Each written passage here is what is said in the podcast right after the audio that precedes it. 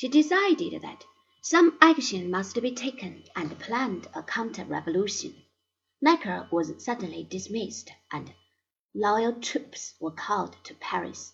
The people, when they heard of this, stormed the fortress of Bastille prison, and on the 14th of July of the year 1789 they destroyed this familiar but much hated symbol of autocratic power, which had long since ceased to be a political prison, and was now used as the city lockup for pickpockets and second-story men. Many of the nobles took the hint and left the country.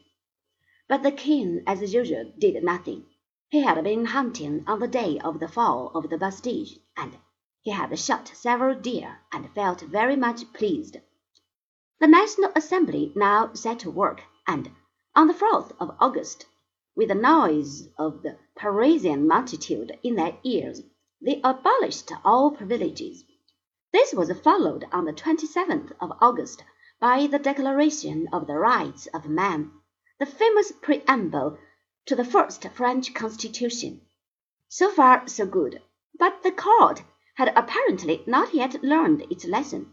There was a widespread suspicion that the king was again trying to interfere with these reforms, and as a result, on the 5th of October, there was a second riot in Paris.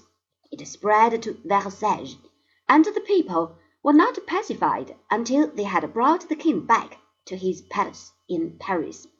They did not trust him in Versailles. They liked to have him where they could watch him and control his correspondence with his relatives in Vienna and Madrid and the other courts of Europe.